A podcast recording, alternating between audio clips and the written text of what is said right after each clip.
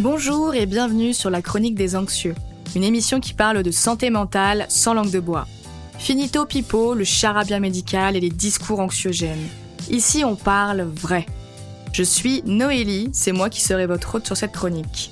Est-ce que j'ai un background? Un peu, ouais. Selon mon CV, je suis une ancienne infirmière en psy. Selon moi, euh, je suis toujours, j'ai une famille à problème.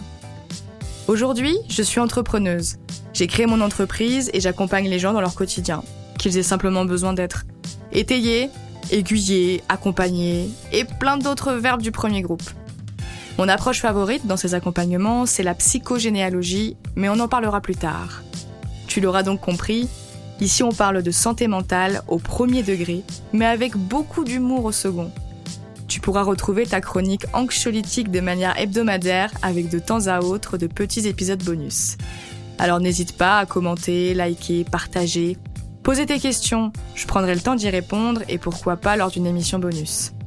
N'oublie pas de t'abonner à mon Instagram, la chronique des anxieux. Tu y trouveras mon lien Linktree qui, en plus de te permettre d'entendre mon magnifique accent british, te permettra également d'avoir accès à mon site internet et tutti quanti.